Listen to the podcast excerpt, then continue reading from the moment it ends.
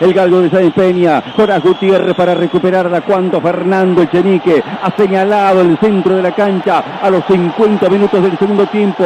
Se ha terminado el partido en Sarandí. Ha sido victoria para Banfield. Otro gran triunfo del equipo de Javier Esteban Sanguinetti. 2 a 0 sobre Arsenal. Una ráfaga del segundo tiempo a los antes de los dos minutos del segundo tiempo. Apareció Juliano Galopo para definir cruzado dentro del área, poniéndole 1 a 0 después de cabeza, tras centro de Coronel. A los cuatro puso el segundo. A partir de ese momento, el juego de Banfield fue arrollador para dominar con holgura el partido sobre Arsenal, repitiendo una gran virtud del partido anterior frente a Racing, disminuyendo por completo la capacidad de juego del rival Banfield se impuso, mostró jerarquía, mostró personalidad y dominio y sobre todo lapsos de fútbol en los que demostró la altura a la que puede llegar este equipo. Repitiendo una característica del partido anterior, no tuvo un partido lucido en el primer tiempo. Trató de tener solidez, trató de tener seguridad, trató de medir y estudiar al rival. En el segundo apareció para explotar desde el arranque, como pasó contra Racing, al minuto del segundo tiempo, para ponerse en ventaja y después controlar a voluntad el juego con un enorme control sobre las posibilidades del rival. Notable victoria de Banfield en cancha de Arsenal, un lugar siempre difícil, siempre esquivo para el equipo de Sanguinetti, pero que esta vez superando todos los números y todos los historiales, superando las rachas negativas, vuelve a imponerse, sobre todo para seguir dando ilusión, ratifica un presente futbolístico notable. Bien lo dijo Fabián en algún momento, esta puede ser una generación histórica, este puede ser un momento que marque un punto de inflexión para Banfield. Por ahora nos quedamos disfrutando la victoria, por ahora nos quedamos disfrutando los seis puntos, el liderazgo en la zona, y el hecho de que este equipo no se haya sentido moralmente por la derrota en la final. Ha vuelto a ganar Banfield. Como siempre, cuando esto ocurre, vuelve la alegría para nosotros. Usted piense cuándo fue la última vez que perdió este Banfield, porque en la final en San Juan, en el trámite más allá de los 50 del segundo tiempo no perdió, cayó por penales. Y en este momento agradable no le quiero recordar una amargura. Usted piense cómo venimos repitiendo conceptos. Usted piense cómo vienen creciendo algunos chicos dentro del campo de juego en el rendimiento. Usted piense en aquello de acostumbrarse a ganar, que parece tan fácil decirlo, pero es tan difícil lograrlo. Usted piense en resultados que se logran relacionados a la justicia, porque Banfield no le quita el mérito al trámite. Usted piense cómo termina el manejo del partido a favor de Banfield y en contra del rival. Y usted piense en montones de cosas desde la intimidad que no conocemos, pero que terminan siendo una causalidad y se alejan muchísimo de la casualidad. Usted piense en los goles de Galopo, un volante moderno, mixto, que siempre pisa el área, el fantasma del área, como lo llama Lucas Jiménez. Yo digo que es un fantasma que en lugar de dar tristezas y sustos, te da enormes alegrías.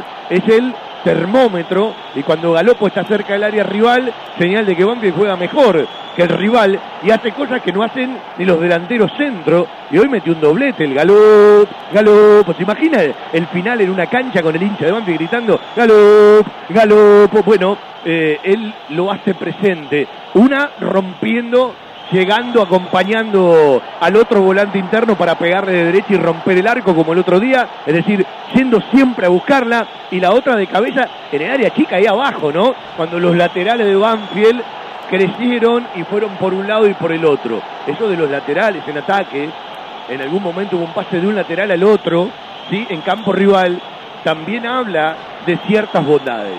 Y Banfield otra vez sumó de a tres y suma para las dos tablas porque mientras se arma otra vez su esperanza, mientras se abraza otra vez a una ilusión, mientras sabe que tiene que recorrer un camino que tendrá 13 fechas, 12 de la zona y el intersonar clásico del sur que será en la fecha sexta y cada vez falta menos, hay que terminar entre los cuatro primeros. Es el primer gran objetivo de esta Copa de la Liga 2021. Después tendrá que venir otra historia. Y además empezará a rodar con la Copa Argentina dentro de poquito, que es otro camino que puede recorrer y con el cual tiene una deuda histórica desde que arrancó a jugarse allá por el 2011 o el 2012, para decirlo bien, cuando se volvió a jugar, porque en otro momento de la historia se jugaba la Copa Argentina.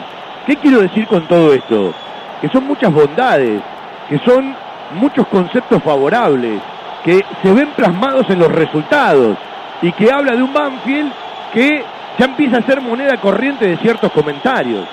Y vuelvo a decir lo mismo, no vaya a ser cosa, porque para mí lo estamos, que recorramos un momento histórico con un libro de pases que no trajo absolutamente ningún jugador, cuando vos vendiste por decisión y por obligación por arriba de cinco palos verdes, más allá de trasladarlo al dólar oficial y al peso argentino, por las cuestiones legales y las cuestiones impositivas. Y además estás mirando para adelante jugadores que sin lugar a dudas los van a venir a buscar. Entonces, además de ilusionarte otra vez con una buena campaña, además de querer que no sea extraordinario el hecho de pelear por algo, sino que sea mucho más habitual, estás teniendo un valor agregado de lo propio que no lo esperaba nadie hace siete meses atrás, o cuando arrancó la pandemia o cuando se tomaron ciertas decisiones. Entonces, si vos ganas un partido, puede ser casualidad. Si vos ganas dos partidos, puede ser. Cuando vos venís repitiendo con rivales de distinto fuste, porque Racing juega a una manera totalmente distinta de lo que juega Arsenal, y créame que San Lorenzo no lo desdibujó Arsenal, la tuvo, la tuvo difícil. Entonces, yo no digo que Banfield va a ganar siempre, lo que digo es que nos está trasladando convicciones, identidad, una manera, un formato, titulares y alternativas, porque está claro que el todo es más importante que la individualidad, además haciendo crecer mucho lo propio, que es lo que aquellos que somos de Banfield de verdad de toda la vida, pero no de pico, ¿sí? De ir a ver los partidos, de preocuparse por las cosas que vienen de abajo. Tenemos que estar tremendamente orgullosos y no vaya a ser cosa que estemos en un momento de la historia como para pegar el salto de verdad. Alguna vez no lo supimos dar. Me parece que Banfield tiene que empezar a pensar en todo lo que rodea un plantel profesional, pero fundamentalmente en lo que quiere como institución. Y esa no es obligación de uno, sino obligación de todos.